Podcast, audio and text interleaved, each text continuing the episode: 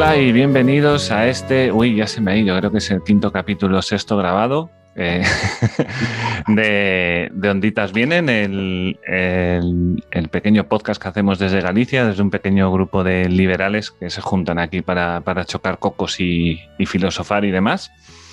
Y bueno, hoy tenemos un capítulo especial, hoy hemos traído a, a, razón de, de, hace dos capítulos que estuvimos hablando, creo que fue hace dos, hablando de, del libro de la breve historia del liberalismo, pues hoy tenemos la suerte de contar con su autor y, vamos a estar charlando un poquito con él. Yo le voy a hacer primero unas poquitas preguntas personales porque soy el que menos ha leído el libro.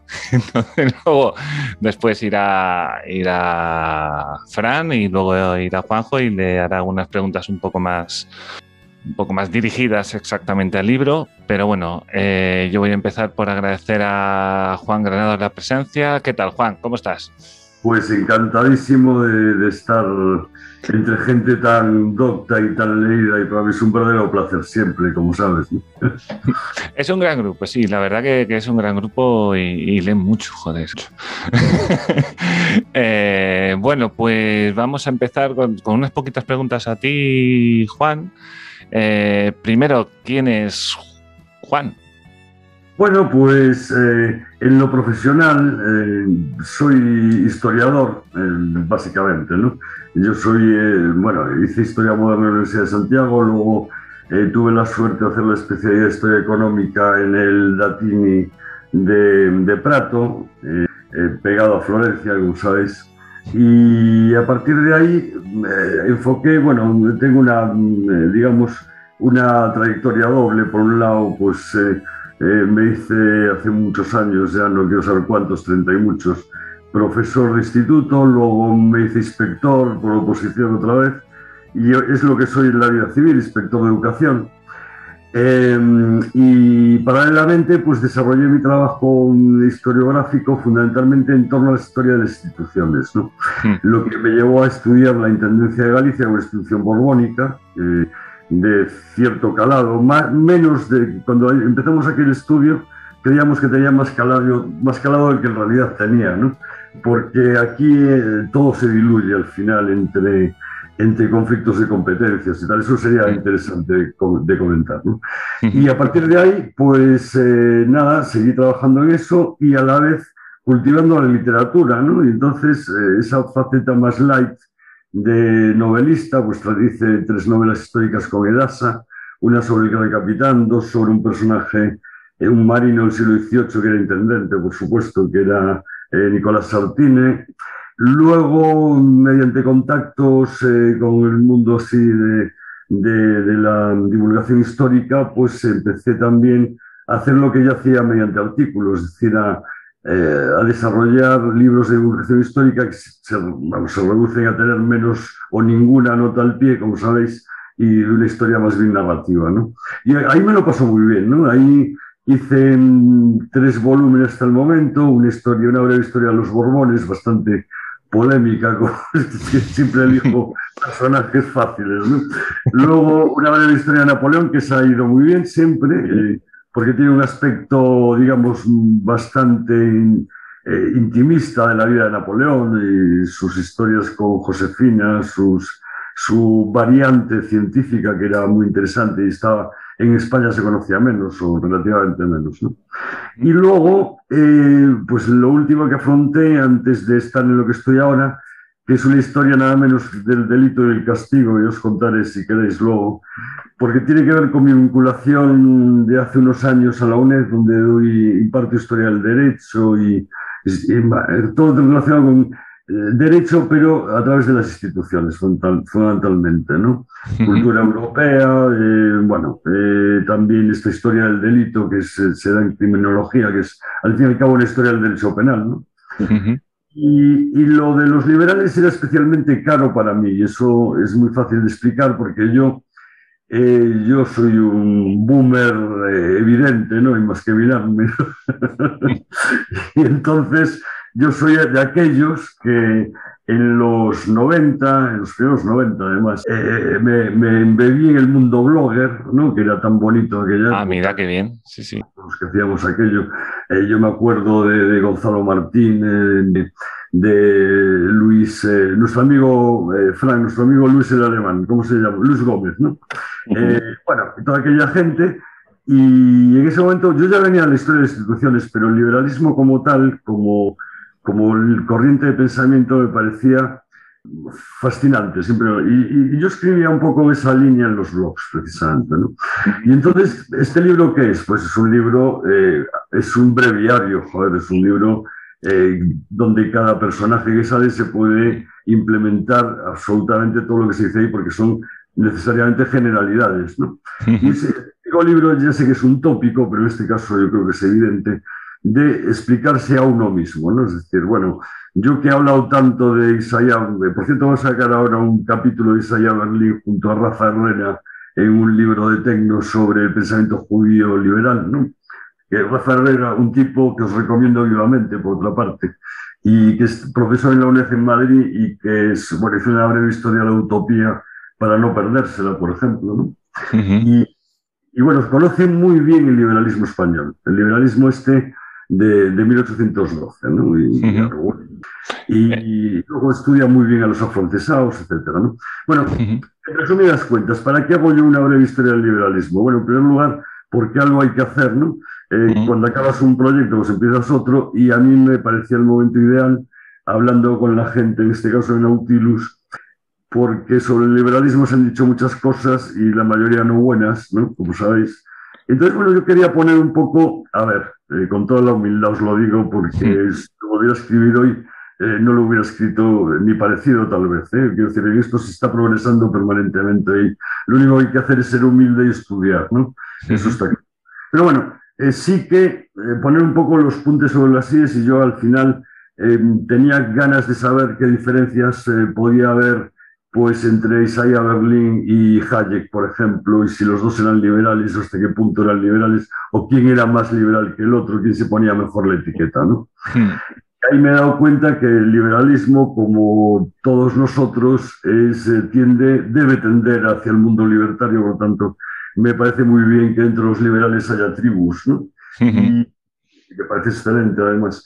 Y lo que he intentado es hacer una pequeña taxonomía para entendernos, ¿no? Pues estos son así, estos son tal. Claro, cuando nos movemos en los adjetivos ya vamos bastante mal, ¿no? Porque uh desaparece y las cosas se les pone etiquetas. Pero bueno, no hay más remedio, ¿no? Sí, no. Un punto para el debate, digamos, ¿no? Esto sería ideal. Y la verdad que me vino muy bien para aclarar sobre todo el final. Esta teoría mm, que, que la gente que sabe economía pues intenta desmontar permanentemente el, el, pensamiento común de que siempre estamos peor que nunca, que la desigualdad es cada vez más terrible, que la gente se muere más de hambre que nunca. Todo eso es falso, evidentemente. Y como es falso, pues me gustaba acabar con un colorario, colorario perdón, diciendo lo que decía un independentista catalán, eh, Xavier Sala y Martín, que la parte es liberal, ¿no? Que decía que sí, es verdad, en la época de Lucy éramos todos iguales, pero no nos íbamos precisamente bien, ¿no? No, correcto. Esa es un poco la idea, la idea de, de, la, de, por qué hago el libro, ¿no? Hmm. Y aprendí cosas interesantes, ¿eh? aprendí, descubrí tipos que apenas conocía, como Blackstone, del que podemos hablar luego cuando si queréis, que me parece que es un hallazgo absoluto para mí, es decir, ya estabas perfectamente conocido, yo no lo conocía tanto, ¿no? y, así fue la cosa realmente. Y simplemente ya para terminar, pues sí que me, yo establezco, creo que debemos además, establecer un vínculo directo entre la libertad y la libertad como valor esencial y el mundo del pensamiento occidental. Por eso tuve la manía de empezar, al menos en Grecia, ¿no? Eh, Creo que se lo merecía. Y cada vez lo tengo más claro. ¿no? Es decir, eh, mucho de todos, de todos nosotros está en Aristóteles, sin, sin duda alguna. ¿no? y, bueno, pues esa fue la historia. ¿no? Eh, a mí me surgió una duda así echando, repasando un poco tu historial y, no sé, me surge una duda. ¿Por qué los tres últimos libros son breves historias? ¿Es, es por ir a la raíz o es, o es más bien falta de tiempo? ¿Pereza? Mm, ¿Pilló en verano? Últimamente Está muy bien, el de breve historia del liberalismo está muy bien porque va pa, pa, pa, pa, y en ese, en ese aspecto está, está genial, sí, sí. Es un poco sincopado, ¿no? Bueno, pues mira, esto tiene que ver más que nada con los proyectos editoriales que te aparecen, mm. por un lado, porque esto es así, y bueno, te proponen algo y si te gusta lo haces, ¿no? Y luego, por otra parte, sí es verdad que ando muy, muy justo de tiempo, francamente justo, ¿no? Ahora un poco mejor porque los niños ya van creciendo, pero eh, vamos, yo recuerdo de escribir eh, una hora, ir, llevarlos a la piscina, volver, bajarlos en inglés, volver, en fin, ¿no? sí. y, la verdad que es muy chungo. Eh, libros largos, lo que es largo, pues, pues las cuestiones más historiográficas, por ejemplo, el trabajo sobre la intendencia de Galicia sí que es un buen tocho, o la novela del Gran Capitán, que bueno, me, dejé el alma ahí porque son 600 y pico páginas. Pero bueno, en general ese formato viene muy bien para la gente ocupada, ¿no? Como hmm. puedes imaginar. Sí. Ah, bueno, está bien, está bien también que no todo va a ser como el Señor de los Anillos y todo eso. Ah, bueno, el Señor de los Anillos es flojito, creo. Hmm. Pero, pero bueno, está, está bien.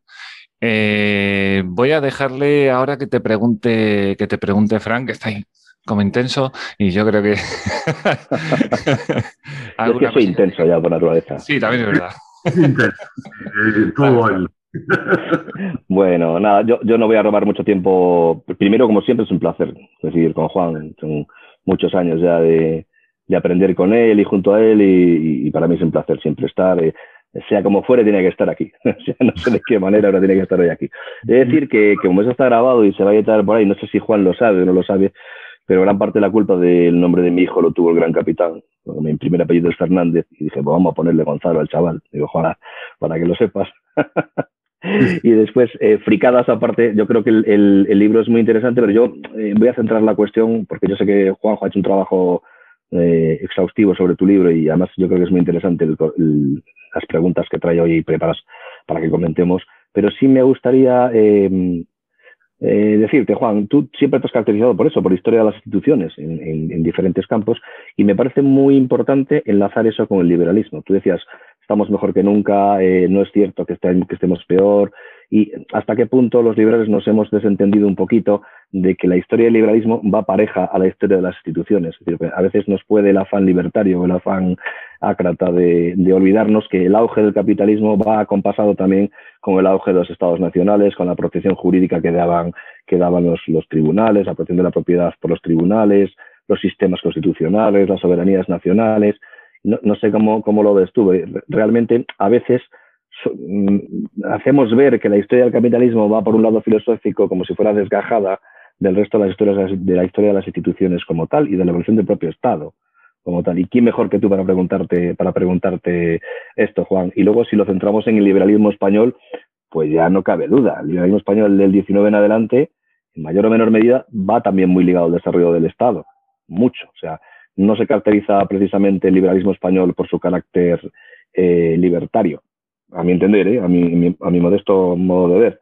Eh, esto si no escuchara Bastos, pues aplaudiría con las orejas, porque él sabes que él es, es muy contrario a la historia del liberalismo español precisamente porque lo con, con mucho estatismo detrás, ¿no? Entonces yo me gustaría que si si pudieses empezar enlazando esto. Luego ya os haré alguna pregunta más, más crítica, porque como bien sabe Juan, que lo he hablado con él no hace mucho tiempo, eh, tú dices que debemos caminar hacia el lado libertario y que está bien que haya tribus, otros caminamos inexorablemente hacia el conservadurismo.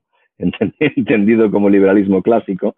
Y luego tener también alguna pregunta si, si, si, tú conoces o estás al tanto del debate filosófico y teórico que hay en el lado conservador, entendiendo el lado conservador como el liberalismo clásico, digamos, como el conservadurismo británico. ¿no? Eh, también Juanjo lo sabe y tú también. A mí leer, por ejemplo, al, recientemente fallecido Roger Scruton me abrió bastante la mente. Y, y, para finalizar, con toda esta más que pregunta, reflexión, es hasta qué punto hoy la libertad no se puede proteger si no hay una, una, especie de alianza liberal conservador. Es decir, hasta qué punto donde acaba, donde hay deficiencias pragmáticas en el, liberalismo o en los libertarios, no se pueden suplir con el pragmatismo del conservador, que las diferencias son de matices. ¿no? Eh, Acton decía que la libertad no es un medio para conseguir un, conseguir un fin, sino que es, un fin en sí mismo. Sin embargo, Sclaton dice la libertad es un precioso corcel con el que cabalgar, pero hay que saber hacia dónde cabalgar con él. Entonces, ¿hasta qué punto, dónde, dónde está ese punto de equilibrio entre, entre el conservadurismo y el liberalismo para afrontar lo, lo, que tenemos encima, básicamente? Sé que es una reflexión muy amplia y muy grande, pero principalmente sí. instituciones y capitalismo eh, si van en paralelo en la historia, si nos lo puedes, si Uf. puedes opinar al respecto. Eh, y, y, y, el resto, el resto lo dejamos después, si queréis, para, para, la, para, el, para, el, debate final. Pero bueno, me interesaría saber qué piensas de la corriente conservadora también. Caray, eso es un preguntón más que una pregunta. ¿no? es que lo de que soy intenso es la, es la puñetera verdad, es, es así, no hay.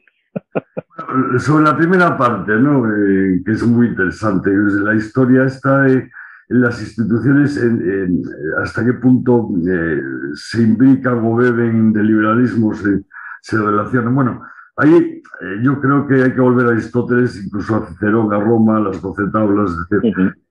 A ver, hay una cosa, pues, una cuestión para mí valiosísima. Eh, por encima de la ley nadie, ¿no?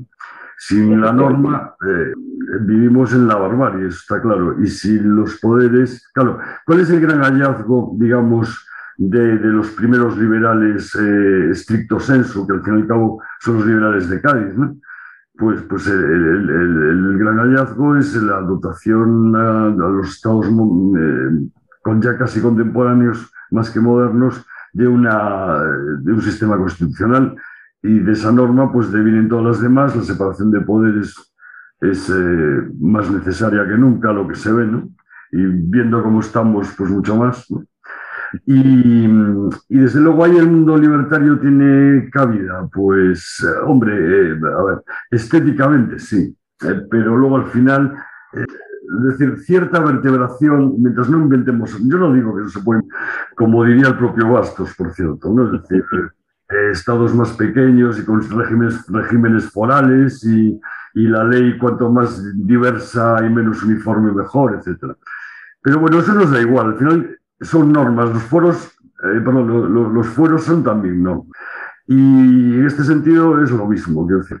Eh, os hablaba el otro día, eh, antes, al principio de la charla, de, de, de William Blackstone. ¿no? Bueno, Blackstone era un juez rural inglés, eh, un hombre preocupado por lo menudo, precisamente, y ojo, con, bueno, tú que eres letrado lo sabes muy bien, ojo con lo menudo que la gente sí. cae por, por, por un fraude con los sellos de correos, ¿no? Es decir, sí. ¿por qué? Porque la ley tiene esa, esa maravillosa capacidad de poner a cada uno en su sitio, ¿no? Por eso decía Cicerón precisamente, nadie por encima de la ley, porque cuando alguien está por encima de la ley, no se puede considerar un ciudadano, es un tirano, ¿no? Eh, entonces, eh, desde luego, eh, ¿qué aporta el liberalismo cuando va unido a las instituciones? Pues, hombre, todo el siglo XIX español, si solo hablamos de España, pues se entiende eh, por el desarrollo de, de, constitucional, con todas esas barbaridades que vimos, esas variaciones, esos pronunciamientos y, y, y, bueno, el cesarismo de los militares y todo esto que hemos vivido en el 19 español, pero al final había una ley fiscal, había un Santibran, ¿no? había una ley educativa, había cuestiones que son todas, todas y cada una hijas del liberalismo al final, ¿no? Y esto yo creo que hay que decirlo así, es, es decir, en consonancia a todo, es decir, eh, Javier de Burgos eh, les, eh, establece el sistema provincial, pero era un liberal. ¿no? Uh -huh. ¿Por qué? Bueno, pues porque la igualdad de los ciudadanos ante la ley y la separación de poderes son principios irrenunciables del mundo liberal. Luego se puede matizar al, todo lo que se quiera, ¿no? Pero desde luego ahí está y desde luego caminan muy, muy paralelos. Y, menos mal que caminan paralelos, porque claro, si luego vemos lo que pretende hacerse desde las instancias del poder contemporáneo hoy, eh, un jueves de julio, en que se cuestiona absolutamente el sistema judicial español permanentemente por el Ejecutivo, que es una cosa que solo puede ver cualquiera que lea un periódico, ¿no? Pues hombre, menos mal que están, diríamos, son imperfectos y son incluso a veces eh, contradictorios, sí, pero están, ¿no? al menos están. Y yo creo que esto es lo que nos va salvando, ¿no? de, otras situaciones que vemos cruzando el Atlántico, por ejemplo. Y luego en cuanto al conservadurismo, bueno, yo, eh, decir, yo creo que los liberales eh, somos libres por eso, porque admitimos diversos y diferentes puntos de vista. ¿no?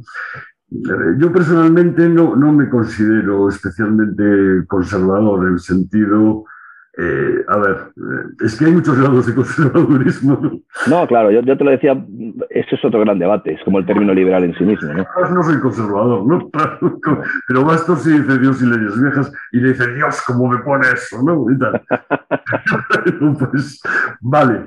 Eh, si me gusta o no me gusta, no, no sé si me tiene que gustar, ¿no?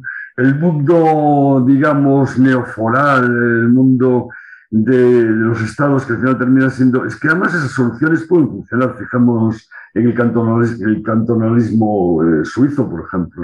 Es decir, que, eh, bueno, eh, los particularismos yo no los veo mal. Y el particularismo normativo legal tampoco lo veo mal, en absoluto. no tiene por qué ser malo.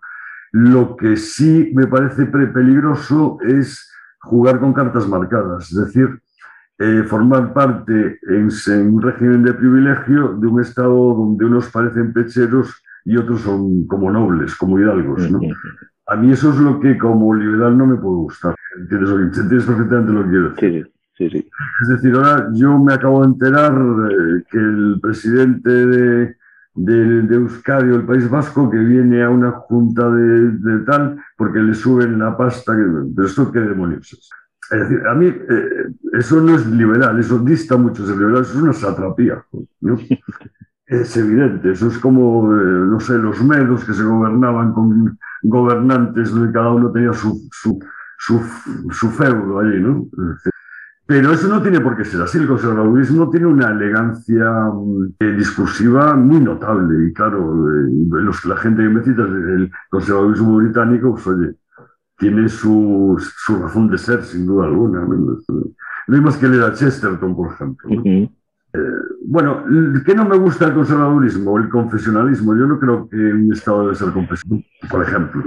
O las cuestiones morales, pues eh, no sé, el, sujeto este que acaban de elegir en Perú defiende lo mismo. No sé si lo habéis oído. Dice, estoy en contra del divorcio, del matrimonio homosexual y del aborto. Y bueno, dos cojones, un tío. Y es comunista, ¿no? Eh, Eso da para, da para mucho, Juan. Y quiere meter la educación de Singapur. Sí, sí, no lo digamos. Claro, exacto. Bueno, he de decir que, eh, si me permitís un segundo, eh, eso es otro de los, de los de los mantras en relación con el conservadurismo con el que había caído yo antes también de meterme en el tema. ¿eh? El conservadurismo clásico, el británico, no es confesional En, absoluto y no y es mucho yo creo que haríamos bien en asimilarlo a un liberalismo clásico, si, quieres a un minarquismo, si quieres, ¿no?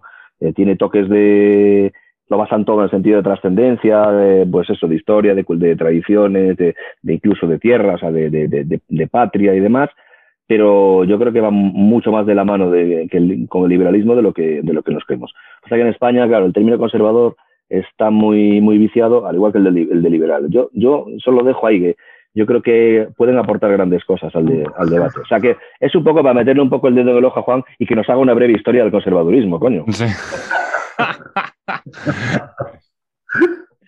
Sí, sí, eh, por lo menos me voy a dar 15 días de vacaciones y vuelvo a la guerra. ¿eh? yo, no quiero liaros más. ¿eh? Ah, me había olvidado antes, perdona, ah. ¿qué pasaba con Blackstone? Precisamente hablando de los cosas. Ah, verdad. Pues hacía esa cosa tan maravillosa que empieza a mirar los derechos de los derechos de, de paso y de servidumbre ¿no? de los caminos rurales ingleses y acaba diciendo pues, que el Parlamento no puede hacer determinadas cosas sobre la o que eh, tienen que respetar los el derecho, el common law, el derecho constitucionario, que eso sí que es muy conservativo. ¿no? y, y, a partir de ahí, pasmosamente, inspira eh, toda la constitución de los Estados Unidos. Y dices, joder, de lo, de, lo, de lo pequeño a lo grande, y este hombre tiene una estatua en la Avenida de la Libertad de Washington. Y para ellos es el profeta esencial del constitucionalismo de Jefferson. ¿no? Es decir, es eh, muy sorprendente. Y es precisamente esa maravilla de que la ley no hay, si existe una ley no hay por qué saltarse. Y, y, la ley te va royendo, digamos, eh, el exceso de autoridad. Eso es lo que a mí me gusta de la ley, ¿no? Bueno, yo creo que yo creo que si estuviera Bastos hubiera, hubiera discutido un par de cosas, ¿eh? Seguro, seguro. Bueno, eh, voy, a, voy, a, dejar mi, mi, perla, ¿vale? Yo creo que el capitalismo y el Estado van de la mano porque coinciden en el tiempo. Yo lo dejo ahí, ya está. Eh, no. bueno, eh, ahora voy a, voy a darle paso a Juanjo para que, para que te haga una pregunta en, en relación a, al libro. Hola Juan, encantado de, de que estés con nosotros y... Un y placer, Juanjo, claro. Ya hablamos en alguna ocasión de, de, estas que, de estas cosas que hicimos por Coruña. Y bueno, a mí el libro me gustó mucho. Y la verdad que, que sí que hay partes que igual me gustaría saber un poquito más de cómo las escribiste. Y la primera es que, por decirlo de una manera, eh, la, saltas por la Edad Media, pero rapidísimo. Y me llamó sí. la atención. Y que, sí, es cierto que la sociedad medieval pues, tendría a ser muy. Más los, las tres clases y que había poca. eran muy estancas. Y, pero me llama la atención que no recurres a los típicos antecedentes mediodivedades, protodivedades, que son muy recurridos por muchos libertarios que aparecen ahora, que parece que reivindican la Edad Media, ¿no? La típica separación entre iglesia y Estado, los conflictos o las revoluciones de, campe de campesinos que se producen en el siglo XIV, siglo XV. Y, y, me llamó la atención el, el, ese, esa rapidez con la que te liquidas toda la Edad Media. Y, y es pues... que tienes un poco de manía a esos, esos libertarios que asoman y reivindican la Edad Media. O...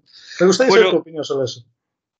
Es, es muy buena pregunta porque porque probablemente sí se podría haber hablado un poco más pues de tantas cosas que tú conoces también como yo, por ejemplo las jacqueries francesas, ¿no? De, de la Baja Edad Media y antes de eso, pues probablemente de todas estas cuestiones que tenían que ver con el inicio, digamos, eh, de, de, del preconstitucionalismo, por entenderlo, por decirlo de alguna manera, ¿no? Las Cortes eh, de León, la Cartamana, eh, todas estas cosas. Eh, el, exacto, exacto. El, el, bueno, la, la, fórmula de Sobrarbe, todas estas cuestiones que tienen que ver, bueno, con la eh, al final con el cuestionamiento del, del, poder, ¿no? Y al fin y al cabo eso significa pues la reivindicación de la libertad, ¿no? Pero, eh, ¿por qué? Bueno, pues porque es una breve historia y tampoco eh, soy, eh, la primera razón, con toda sinceridad, no soy un gran experto en historia medieval, soy más experto en historia moderna, yo creo que eso se nota, ¿no? Y eso por un lado, pero por otro, desde, desde Justiniano, ¿no? Los decretos de Teodosio. Eh, hay una cosa evidente. Eh, eh, la, la, monarquía es ya definitivamente monarquía de origen divino por la influencia del cristianismo, ¿no? y eso significa, pues, que no sé, el codex de Justiniano, pues un poco extiende la idea de, la, de, de esa sociedad anquilosada, esa sociedad embebida dentro del origen divino de la monarquía y por lo tanto imposible de ser cuestionada, pues casi mil años. ¿no? Eh, aquello de que el profeta Samuel unge al rey David un pastorcillo y por, y por deseo del propio Dios pues se convierte en rey. Bueno, eso la verdad que hizo bastante daño a la idea de libertad clásica y, y sí es verdad que, que hubo eh, en, en, toda la Edad Media, pues, a ver, eh, no hay ni, ni, que recordar aquí, pues, eh, a partir del siglo XI, XII, cuando las ciudades, esto es muy bonito, ¿no? La historia de los burgos se empiezan a amurallar, que eh, la gente eh, trata de escapar de la mera sujeción de la gleba, ¿no? De, de, del feudalismo, ¿no? Y, y, a la vez, pues se dice aquello del aire de la ciudad os hará libres. En ese sentido tienes toda la razón. La burguesía eh, empieza a funcionar en ese momento, en las ferias, sobre todo en las ferias y la invención por los judíos de la letra de cambio, que venía muy bien para eh, escapar de según qué lugares y poder conservar la moneda. Eh, hay mil, mil historias que cabrían ahí, sin duda alguna, tienes toda razón. Y desde luego, pues la culpa no, solo, no es más que mía. ¿no? Bueno, ya avanzando un poco más, llegando a, la escolástica, ¿no? Porque otra cosa que queda de, de, la media, que podemos pensar que Santo Tomás de Aquino es como un paso en la recuperación de Aristóteles frente sí, sí, sí, sí. A, los valores de, de, Platón. Y la escolástica pues continúa en España, ¿no? Que es un gran olvidado en la historia española habitual de los institutos. Bueno, yo... Y, sí, perdona, perdona que te interrumpí, perdóname. No, eso es... Quería ¿Te parece que es correcto pensar que con Francisco de Victoria puede haber una pequeña, un comienzo de declaración de, de, derechos individuales en la defensa que hace de los indios, y todas estas cuestiones que surgen con la escolástica? Sí, eh, lo que pasa es que yo desconfié siempre de la escolástica. ¿no? ¿Y, ¿Y, por qué? Bueno, vamos a ver. Sí, claro, yo ahí en el libro hablo mucho, no mucho, pero creo que bastante, con bastante entusiasmo de la Escuela de Salamanca, sin duda alguna, ¿no? Porque la Escuela de Salamanca, bueno, pues decía si, de, si, defendemos que el liberalismo tiene, es indisoluble como una moneda que tiene dos caras, que es la parte, digamos, económica y la parte política, pues son claramente indisolubles, ¿no? Como eso ya lo decía Hayek pues evidentemente ahí, eh, sin duda alguna, la Escuela de Salamanca es crucial, ¿no? Y tanto en la parte, digamos, más jurídica o más política, eh, Mariana, el, tiranicidio, Vitoria, ¿no? Eh, con el de, rey, de, las, leyes que regulan por fin, ¿no? El, el principio del derecho internacional, sin duda alguna.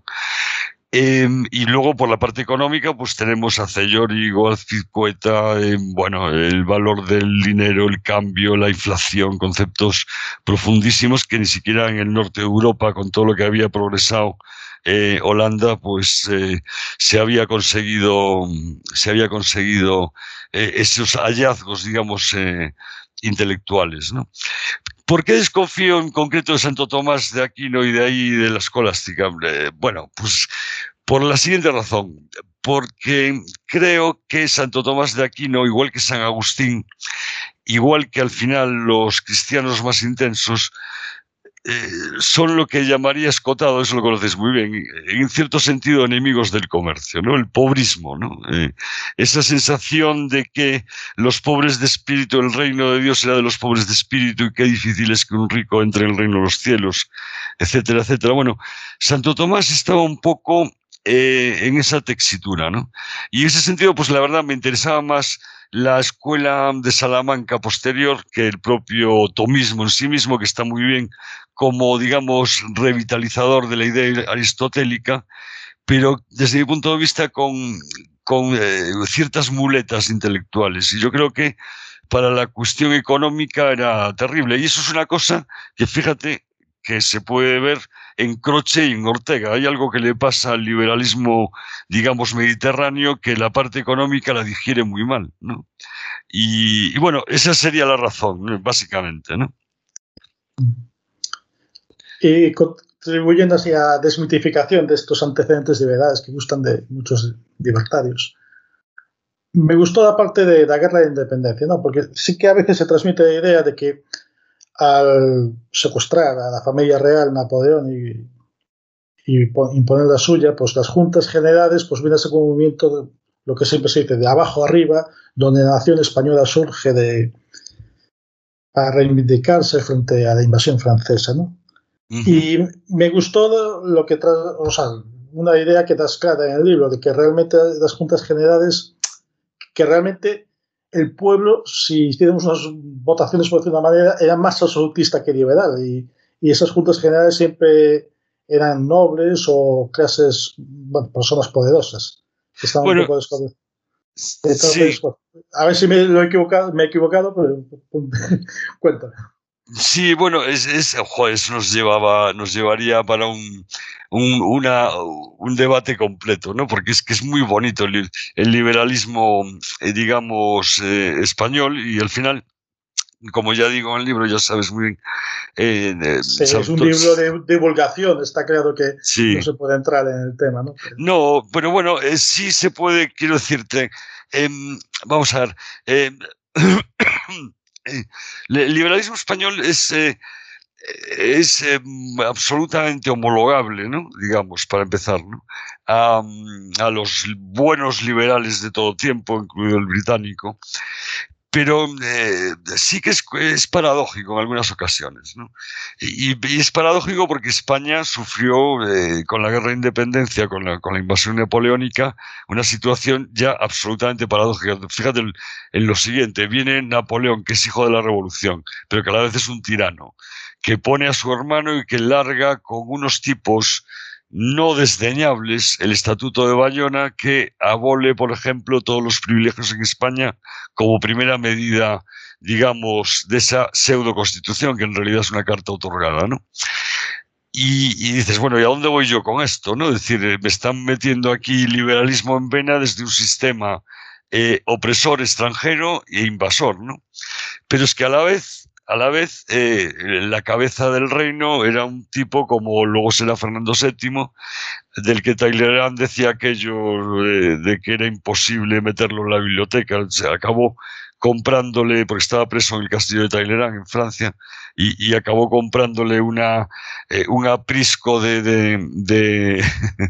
de, de, ovejas merinas para que se entretuviera con ello, porque aquello de lo que no puede ser, no puede ser, y además es imposible en el sentido de que no era incapaz de leer un libro. A la vez, eh, los liberales de Cádiz, en principio salió la cosa bien porque había todavía mucho resabio absolutista en los restos de la maltrecha monarquía hispánica, ¿no? en el sentido de que eh, las juntas eh, eran muy cainitas unas con otras. Eh, la Junta de Galicia con el general Blake no obedecía los decretos de las juntas castellanas y viceversa. la Junta Central Suprema se hacía llevar, llamar majestad ante la hilaridad del público en general, ¿no? porque decían que como representaban la soberanía del rey, pues por tanto era, la majestad, era, majestad la propia Junta Central. Nadie hacía caso a eso.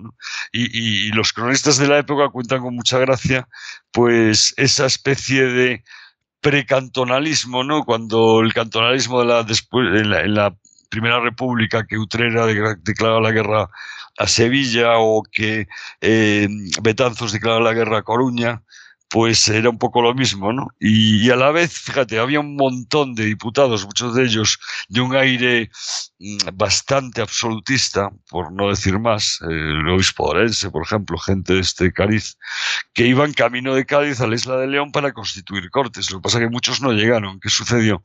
Que eh, muchos de los diputados eran sustitutos que procedían de el mundo mercantil gaditano, muy liberal ya entonces. ¿no? Y entonces ahí se genera el caldo de cultivo extraordinario de, de, la constitución del 12 de la PEPA. ¿no? Pero aún así, aún así, fíjate, eh, ahí se puede detectar constitucionalmente cosas muy curiosas que nos llevarían Uf, esto sería muy largo, ¿no? Pero bueno, si nosotros vemos a gente como Martínez Marina, que no hacía más que hablar de los derechos de los godos, del fuero juzgo de Recesvinto, de los fueros, de las viejas leyes castellanas, de la nueva recopilación de las leyes castellanas. Es eh, decir, eh, en los debates de Cádiz había un montón de particularismo que es un liberalismo diferente al, liberalismo, digamos, eh, jacobino francés. ¿no? Y de ahí que surgiera una constitución eh, enormemente extensa, muy interesante, pero dejó sin resolver el problema territorial y fue la primera vez y así seguimos, ¿no? Decir, sin resolverlo. Perfecto. Exacto, ¿no? Y, y, entonces a mí me llama la atención esa, esa, gran paradoja que es maravilloso el mundo del pensamiento por eso, ¿no? Em, eh, pues que se empere Guarinos, por ejemplo, con el poder intelectual, que ese, sí que era un liberal, es un ensayo sobre el lujo, ¿no? Que decía, bueno, vamos a ver, ¿no? Aquí eh, el que no trabaje que no coma, ¿no? Esta vieja, el viejo adagio, ¿no?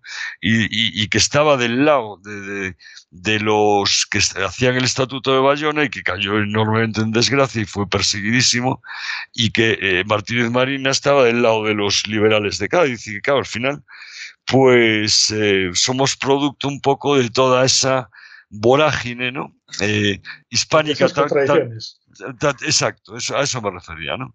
Y, es un, un periodo precioso, y lo que no le quita ni un ápice de dignidad a todo aquel momento, ¿no? Que es realmente admirable para todos nosotros, ¿no?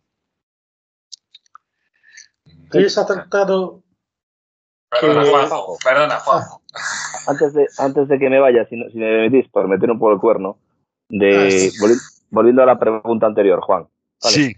Eh, el, esto, lo digo, esto, lo digo, con toda la ironía del mundo, ¿eh? no me El tucillo, el escotado es, es evidente, ¿no? En el tema del, del anticristianismo de escotado, que yo creo que, que le ha quedado un, un, deje de su comunismo, marxismo de juventud, y yo creo que es el, el único, se ha despegado de toda esa toda esa grasa intelectual que tenía el comunismo y le ha quedado, pues, le ha quedado ahí pegado una, una marquita de anticristianismo que, que, la, que, la, lleva siempre por donde puede.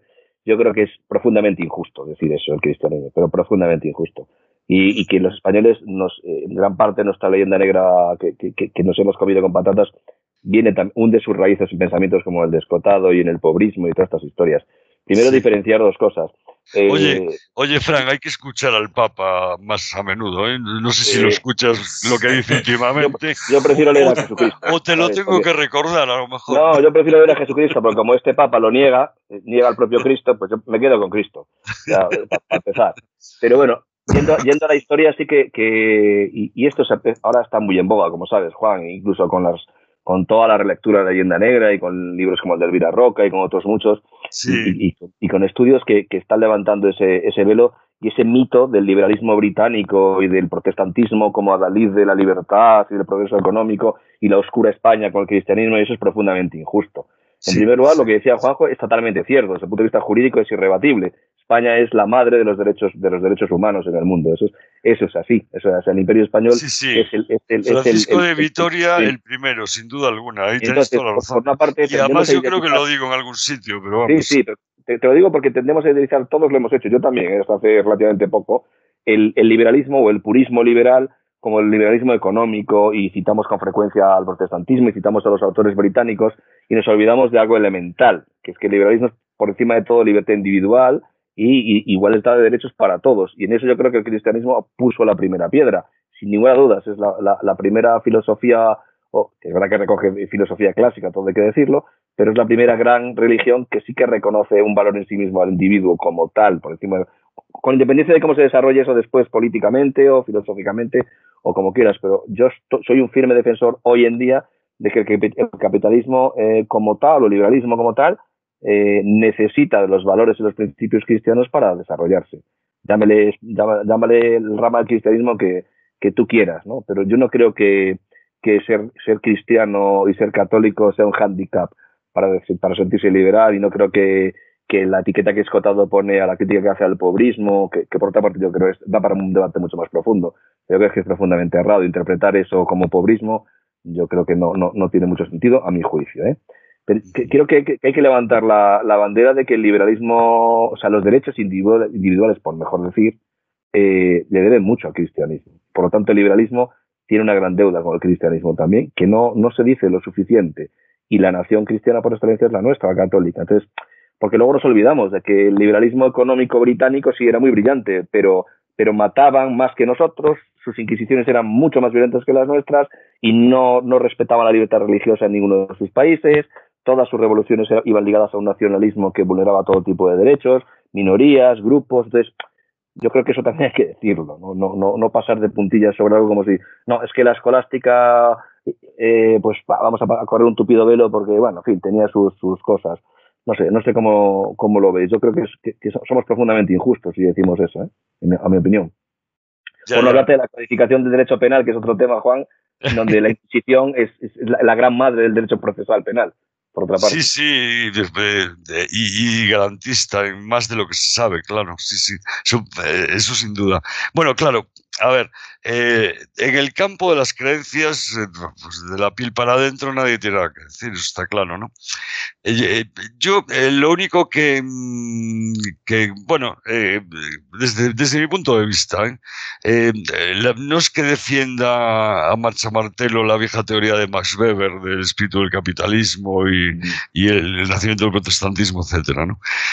Eh, pero bueno, eh, si no, en Evero Ventrovato hay ciertas cosas que suenan, sobre todo en la parte económica, eh, a bastante ciertas en cierto sentido, entre otras cosas, porque a ver, el papel de la Iglesia a lo largo de la historia no es el papel de Cristo, es el papel de unos señores que representan, digamos, una, una institución, ¿no? Y ahí hay de todo como en botica, ¿no? Es decir, eh, claro, eh, hay, hay, de todo. por eso citamos a Mariana, por eso citamos a Victoria. Eh, ¿Cuál es el problema? para mí no es ningún problema, quiero decir, en absoluto, ¿no? Pero creo que esa, esa sensación de, digamos, de luchar contra la usura, ¿no? Ya me entiendes que es muy típico de la primera edad moderna. Eh, bueno, pues todo eso tiene que ver un poco con esa doble moral eterna de, oiga, eh, yo no puedo decir que me quiero enriquecer porque eso está muy mal y es moralmente eh, es moralmente afeable, ¿no? Bueno, yo eh, con eso no, no, puedo estar de acuerdo jamás, ¿no? ¿Entiendes lo que quiero decir? y en ese sentido, claro, en ese sentido, bueno, pues eh, la iglesia pues, de ahora, de antes y la medio pensionista, pues muchas veces, aunque luego hagan lo contrario en el Banco Ambrosiano, pues joder, eh, siempre hablan del, bueno, pues eso, del reparto más que, como decía el Papa últimamente, el reparto no, hay, que multiplicar, hay que repartir. hay, que, repartir. ha, negado a Cristo el Papa directamente.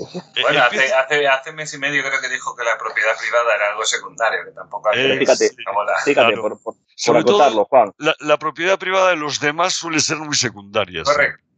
No, pero no, no, es cierto que eso haya sido así a lo largo de la historia de la, de Iglesia, en, absoluto. De, de, hecho, le debemos gran parte del acervo cultural, histórico y, espiritual y artístico a, a, a, las, a, los monasterios. Es decir, claro, por supuesto. Y la razón, la razón se desarrolla en los monasterios. Es decir, la Iglesia no, es, una bestia negra. Y luego, por otra parte, la Iglesia ha funcionado como auténtico contrapoder, limitador de poder y en gran parte eso también es una base para la división de poderes. Ha sido un grandísimo contrapoder, en, en, por lo menos en la historia europea. Eh, eso, es una parte muy interesante también, lo, del contrapoder, evidentemente. Teocracia o contrapoder o, lucha de poder. No, no, contrapoder. Contrapoder en el sentido de, en el sentido clásico, teocracia por un lado, cesaropapismo por otro, ¿no? es. Es, decir, procurar para unos el poder del Papa debe ser superior a cualquier poder temporal y para otros el rey de Francia o el rey de España estaba por encima del Papa. El emperador Carlos decidió con el saco de Roma que, que era de la forma que él decía. Exacto.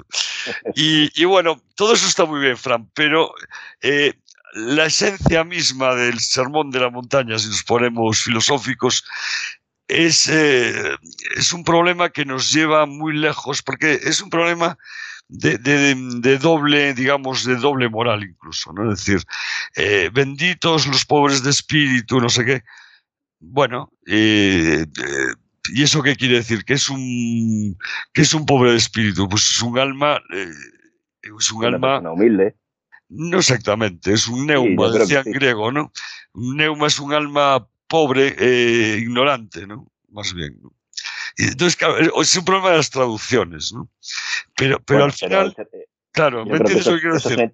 sí, pero es una interpretación interesada, Juan, porque realmente, eh, si lo pones en el contexto histórico, no te digo religioso, eh, digo histórico, del sermón y demás, también era un contrapoder, o sea, también se estaba rebelando contra las instituciones que negaban derechos a las personas en aquel momento. Es decir, hay que ponerlo todo en su contexto. Sí, bueno, pero, el contexto, claro, efectivamente, sin duda alguna, y, vamos a ver, yo no puedo sería un imbécil si discutiera el, el, valor de los cenobios de los monasterios en la transmisión del saber occidental, eso para empezar. ¿no? O la obra del Aquinate o la obra de San Agustín son monumentales. A ver, no estamos riéndonos de eso en absoluto. Pero quiero decir que me tengo más dificultad para considerarlos en verdaderos liberales. No sé, esa es mi crítica nada más. ¿no? Eh, eh, ¿Por qué? Bueno, pues porque son deudos de otros valores, evidentemente, ¿no? Y eh, el valor de la usura y todas estas cosas a mí me pone francamente nervioso porque es muy cínico moralmente. ¿no? Sí, porque ya sabemos que lo que hacían era, pues como no se podía poner interés a las cosas, pues usaba una letra de cambio y se cambiaba otra moneda. Pero, ¿qué me está usted contando? ¿no? Es decir, ¿por qué hace usted esas cosas? Mira, hay una anécdota muy buena que me contaba uno del Opus hace muchos años. Y yo decía, yo no entiendo muy bien lo de la santa pobreza, que esto del Opus, ¿no? Porque tenéis unas alfombras de pelo de camello así de gordas. Y decía, sí, pero el secreto está en no pisarlas, en, caminar por los bordes. Y yo, joder, pues, con eso creo que está dicho todo. Bueno, pero la, la, aportación de la asimilación de la ley natural y el concepto de ley natural también, también, tiene, tiene, un gran valor jurídico. Y, sí, pero bueno, la, ley natural no es, es, también hija de la ilustración, ¿no? Es decir, claro, claro, ¿no? O sea que ahí compartimos laureles, digamos. Eso es. Gracias, Juan. Gracias a ti, joder, es un placer, de verdad. Eh, bueno, aprovecho y, meto, meto, patita por aquí. Eh, Fran, no sé si te tienes que ir o... Sí, yo, yo con vuestro permiso voy a, retomar viaje. Vale, sí, que no te tampoco ah, Buen viaje. Venga, hasta luego, gracias. Llegas sano y salvo, chao. Eso, buen, buen viaje, Fran, hasta muy pronto. Gracias. Y, bueno, y, seguimos aquí con Juanjo que tiene otra preguntita más. Suéltala ahí, ahí a ya, ves tú, ya ves tú aquí, Juan, que estamos. Esta, esta gente va a saco, eh, cuidado. Pero bueno, yo feliz de la. Oh, es que vamos a ver, si no. Está siendo muy, muy, muy divulgativo, a mí me está gustando mucho, ¿eh, Si no, ¿para qué estamos, no? Es decir, claro. A mí, además, últimamente me encanta en estas discusiones de libertarios y minarquistas y demás, como veo a Fran normalmente tan solo en sus posiciones conservadoras, que, que siempre lo ponen. Hay mucho libertario de última generación. Y me gustó también en tu libro que introduces el tema de cómo la cuestión social o sea, afecta mucho al liberalismo en, en la evolución del siglo XIX. Y entonces veo a mucho libertario de última generación que enseguida dice, no, John Stuart Mill es socialista, Keynes es socialista.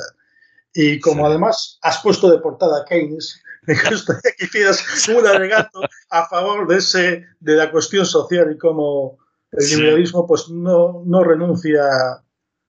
Bueno, ya no quiero decir más porque entonces me excomulgan de la iglesia. Y... Explica eso, eso, explica bueno, eso. Lo de, Keynes, lo de Keynes es tan prosaico de explicar que me da vergüenza. A ver, eh, eh, en, las editoriales a veces van a cascoporro, van a una velocidad eh, maquetando y tal. Y ya no hay, a ver, aquella vieja figura que sí había en Edasa cuando hacía novelas allí, eh, del editor de mesa, que era esencial porque era un, un sabio o sabia en, en, las cuestiones lingüísticas y te decía, mira, este adverbio ahí no pega y, y aprendías mucho con ellos. ¿no? Pues se ha pasado a, pues, a gente que trabaja con carácter puramente administrativo. Entonces yo esta portada me la encontré así sin más. Quiero decirte que no había pensado en la portada, porque normalmente las piensan ellos, saben más de diseño que los autores y como la de los Borbones, que era, me parece que habían puesto a Carlos III, Napoleón era Napoleón, pues no estaba preocupado para nada, ¿no? Y cuando llamé para decirles, sacadme por Dios a Keynes de ahí, que me van a correr a gorrazos, ya era demasiado tarde, ¿no? Y entonces digo, bueno, pues que ya está maquetado, ya está tirado. Digo, bueno, pues mira, que salga por donde sea. Yo recuerdo algún amigo periodista como Luis Valcárcel, que conocéis bien, que me, bueno, pues lo primero que hace fue llamarme y decirme, quién es el tipo de la portada, ¿no? pues, pues di, algo bueno, di algo bueno a favor de Keynes y de Stuart Mill y, tanta, gente que algo de razón tenían en, Pues mira, sí, yo, yo esta pregunta es, es, muy importante para, para el discurso general liberal, ¿no? Es, es eh, tiene mucho interés, porque desde luego, mm, vamos a ver, si uno eh, se centra en, en, en, la hacienda, en la ciencia lúgubre que decía Carlyle, ¿no? Por ejemplo, después de leer a Malthus, pues solo nos quedaba la extinción del pobre prácticamente, una cosa como un poco abstrusa, ¿no? Y entonces a partir de ahí... Eh, bueno, hay una cierta sensibilidad y eso se detecta muy bien en cualquier liberal, en el español y, también en el liberalismo inglés, ¿no? Eh, fijaos que eh, las, el primero que diseña el welfare, el estado de bienestar como tal, con ese nombre, es Joyce George, jefe del Partido Liberal eh, inglés, ¿no? Y eso sí que llama la atención. ¿Por qué? Bueno, pues porque del lado laborista estaban haciendo muchísima presión eh, las calles estaban tomadas ya, bueno, son los tiempos eh, en que, bueno, al fin y al cabo las trade unions y las asociaciones obreras tenían un enorme peso, no solo en Inglaterra, en toda Europa, ¿no? Eh, después del 48 para adelante, eh, la cuestión social es ineludible, no se puede, no se puede soslayar. ¿no? Y a riesgo de perder más votos de los que ya estaba perdiendo el Liberal Party, que los perdió permanentemente hasta el día de hoy, pues se pensó en esta variante que algunos han conocido, Bastos lo dice muy bien, ¿no? en un prólogo eh, a, un célebre libro sobre el liberalismo triste. ¿no? Es decir, aquel liberalismo que entiende que, eh, y lo voy a poner como ejemplo a, Isaiah Berlin, que es el que mejor lo explica. Es decir, para un liberal, mm, tal vez el liberalismo es un valor, pero no el único. Es lo que dice Isaiah Berlin. ¿no? Dice, es un valor, pero no el único. Hay otros que son igual de necesarios, pues por ejemplo la justicia o por ejemplo eh, pues la, eh, eh, la idea de que no, no puede ser el dolor ajeno no puede ser indiferente, para ponernos un poco cursis. Y desde ese punto de vista, pues sí, hay una toda una tendencia de, liberalismo em, que tiende a entender el estado de bienestar y en ese contexto hay que entender el pensamiento keynesiano, ¿no? Hombre, Keynes, asimismo, hay que decir que se consideraba liberal. Él decía que los conservadores, ahora que se ha ido Fran, no eran ni carne ni pescado, ¿no?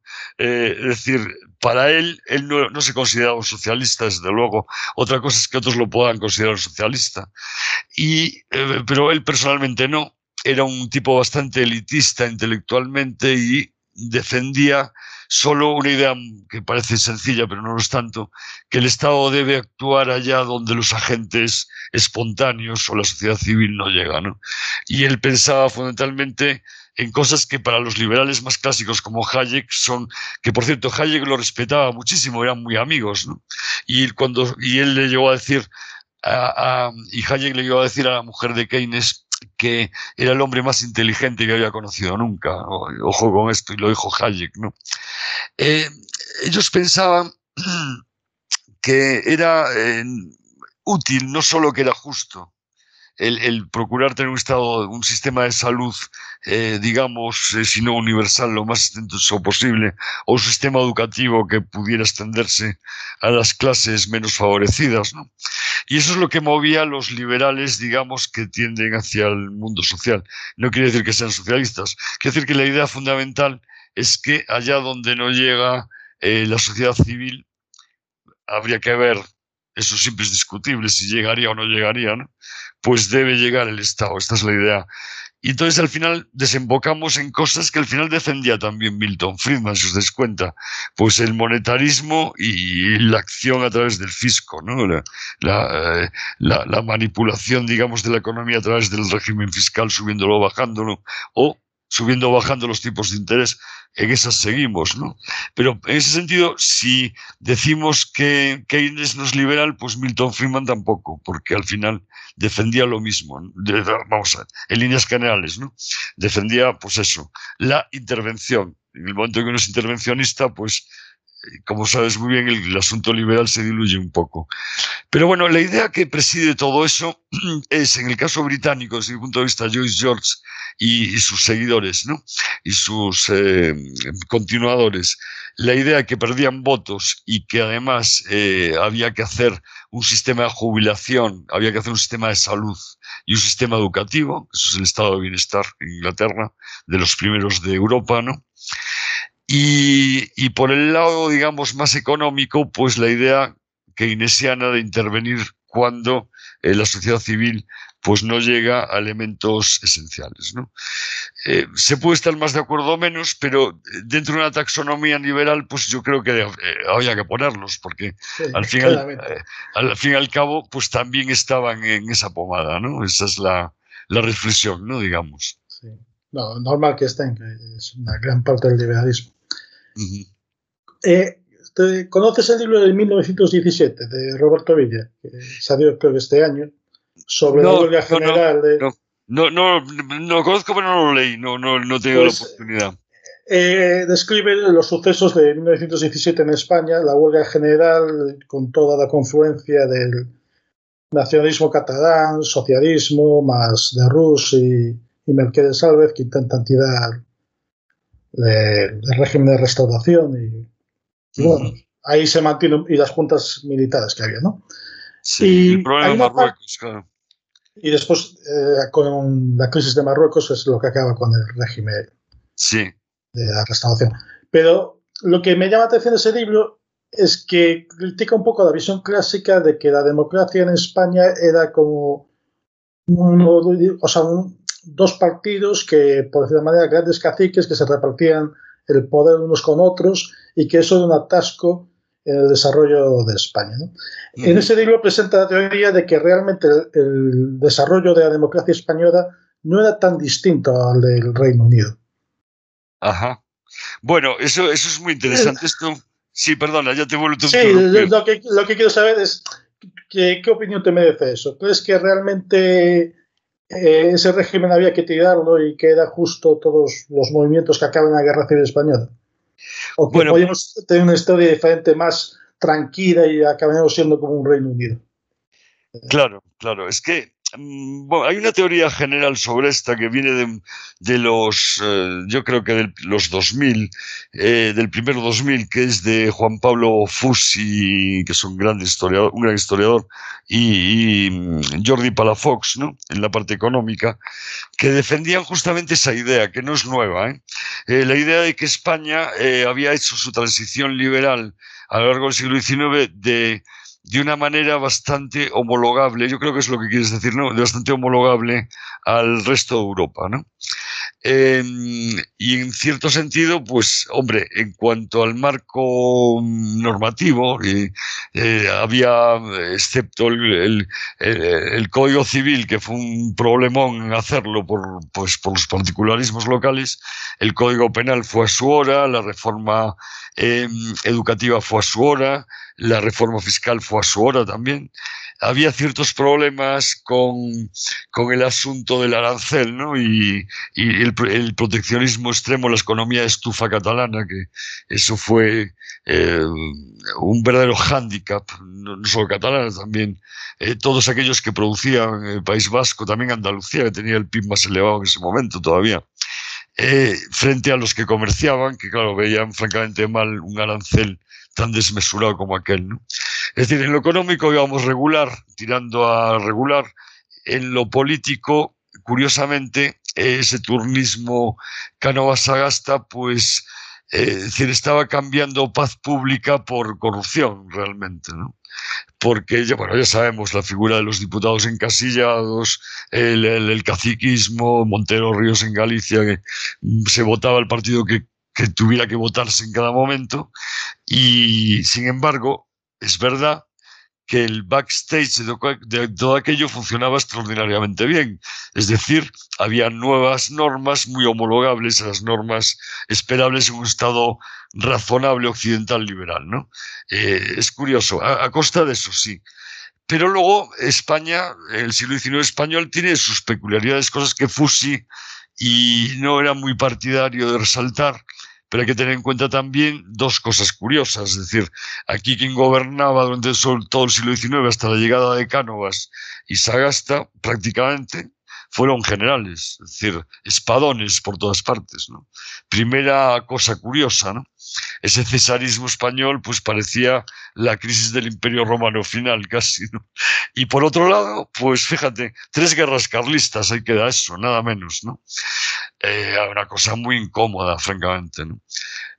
Pero sí, eh, que, la arquitectura liberal, porque hubo grandes tipos eh, en las cortes españolas en el siglo XIX, sin duda alguna, ¿no?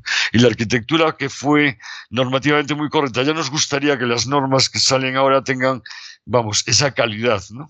Eh, efectivamente.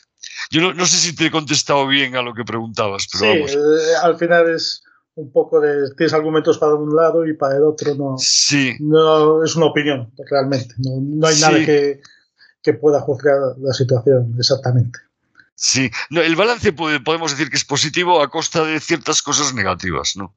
La corrupción por un lado, el problema fiscal por otro y luego el... Al final, es, esto acaba siendo historia ficción, ¿no? De si esa pseudodemocracia de 1916 podría evolucionar hacia más democracia o, acabar mal. O acabar mal que acabó mal. que acabó fatal. Horrible. Ya como pregunta final mía, eh, sí. además ya me aparto del libro, ese curso de UNED que vi un tal Juan Granados, ¿no? Si no me equivoco. Sí, sí, sí, sí. Eh, ¿Está bien? ¿Habrá nuevas ediciones los, el año que viene? Ah, pues mira, yo eh, pretendo eh, seguir por esa línea. Y pero lo hice además como una cosa de, una manía de, viejo, iba a decir, ¿no? Me apetecía, eh, sabes que los, los, que... Bueno, todo esto expliquemos a los que nos oyen que es que vía la UNED podemos hacer un curso sobre el liberalismo de Juan Granados.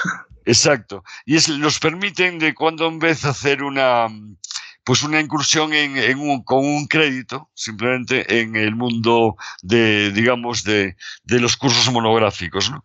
Y entonces, bueno, claro, yo voy a pretender seguir por ahí, pero eso depende un poco del consejo de, de la UNED y de que decidan que es, que es adecuado y tal. Pero eh, a mí me parecía un momento excelente este para hablar, eh, bueno, ya que eh, acaba de producirse el bicentenario de Napoleón, ¿no? Pues eh, eh, volver a revisar esa figura desde el punto de vista precisamente del constitucionalismo, ¿no? Es decir, de esas paradójicas esas paradojas napoleónicas que son tan jugosas históricamente, ¿no? Igual tiro por ahí este año, probablemente, si me dejan. Ah, Porque ahí hay que pelear. Hay una cantidad de burocracia que, que vamos, no te, ya te lo imaginas, ¿no? A ver si me coincide el otro, la verdad, que no me anoté de casualidad. Ah, bueno, pues nada, muchas gracias. Sí, que os puedo pasar las presentaciones, que las tengo por aquí. Cuando queráis, vuestras son. ¿eh?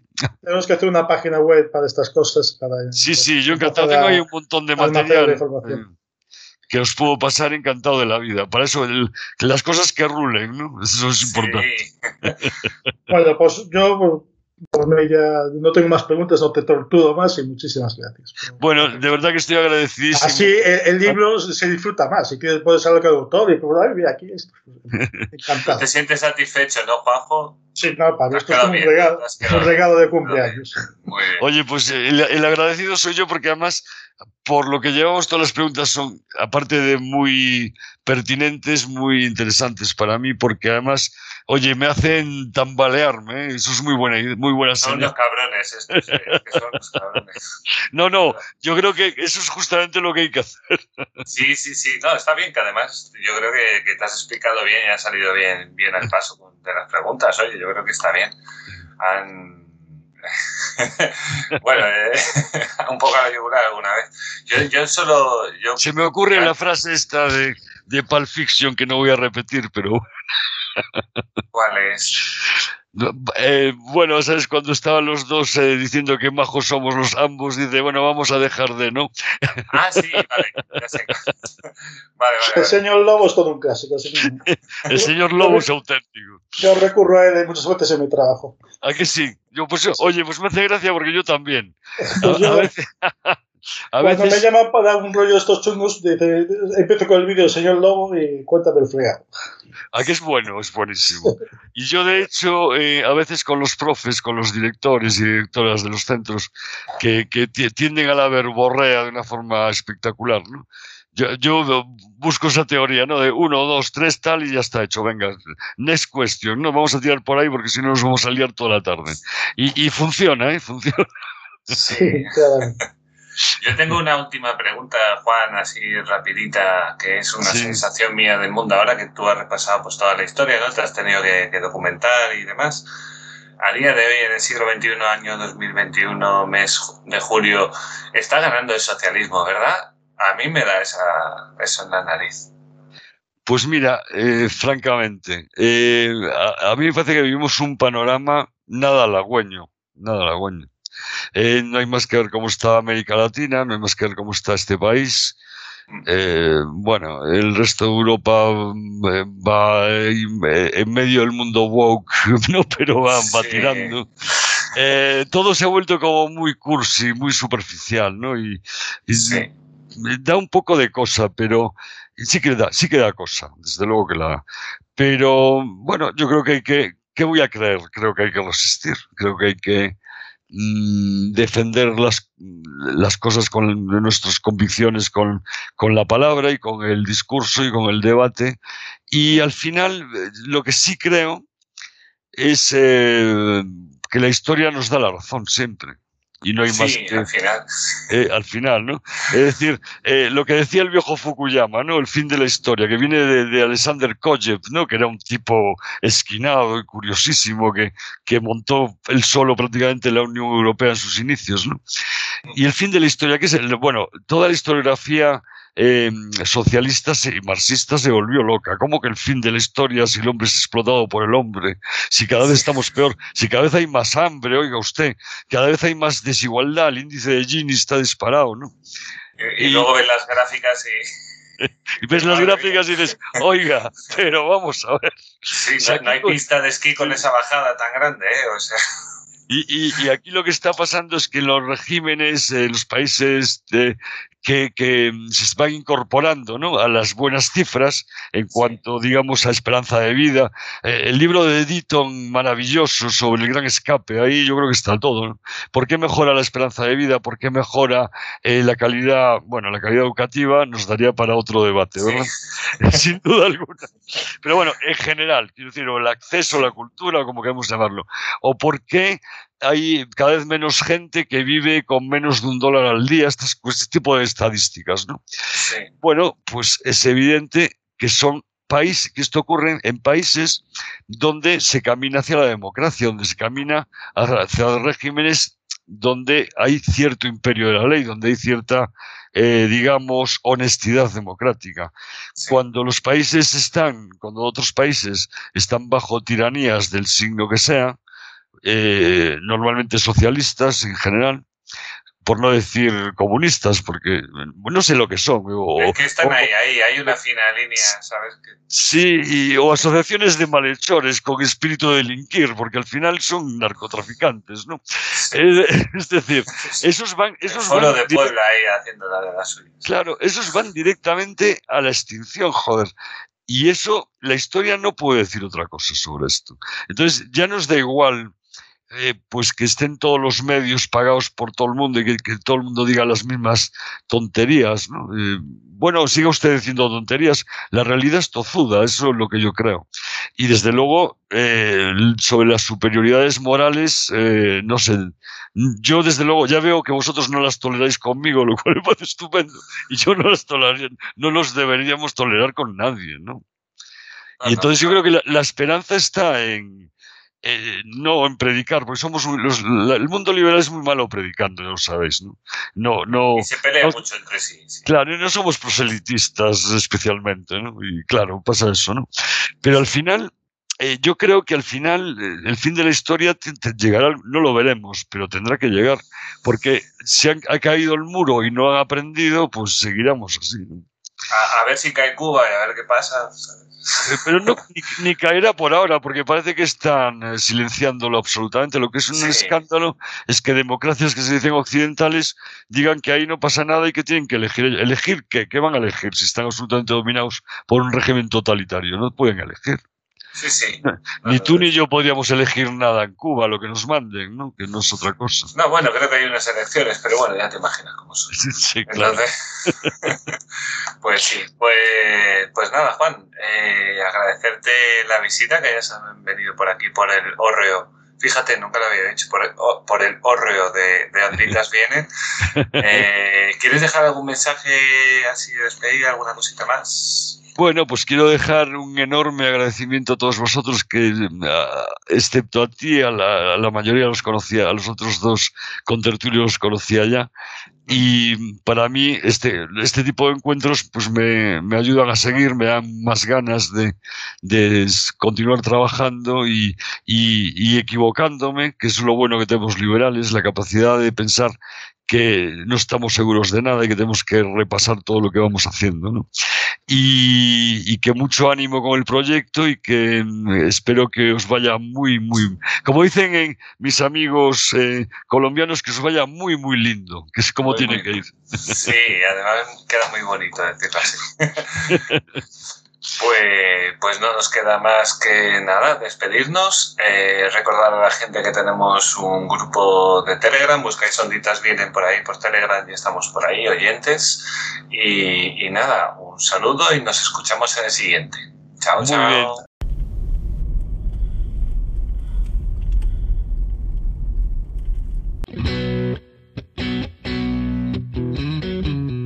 sigo admirando a condición do ex libertario e o defensor de todo que adapta o seu ideario. Os punkis que condenan a actitude irreverente cantantes que se engordan ca ignorancia dos presentes. E damas que hoy en día se repican nos jaritos e visten manto branco e común delito E gentlemans da coca de expedientes impolutos Que todo sogro queren base os ingresos brutos partidos que masacran os seus simpatizantes Que morra coherencia, benvidos os farsantes Axilas apestosas sin traxes de etiqueta E a limpeza do humano exilia da maleta. Viva a felicidade do rir por non chorar necesidade de recapacitar. Escolla a súa cuadrícula e deitese a soñar.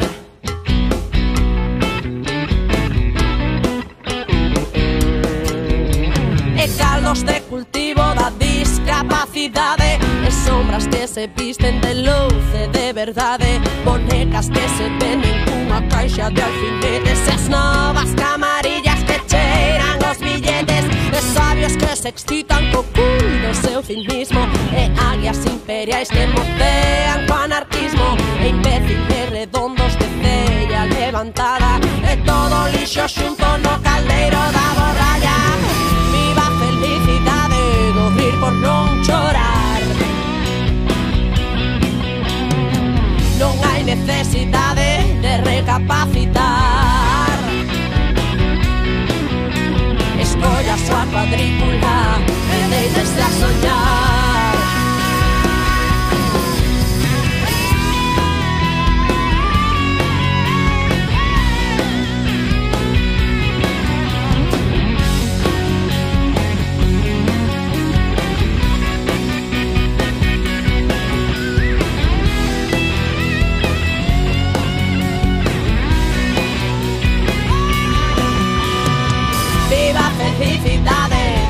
por non chorar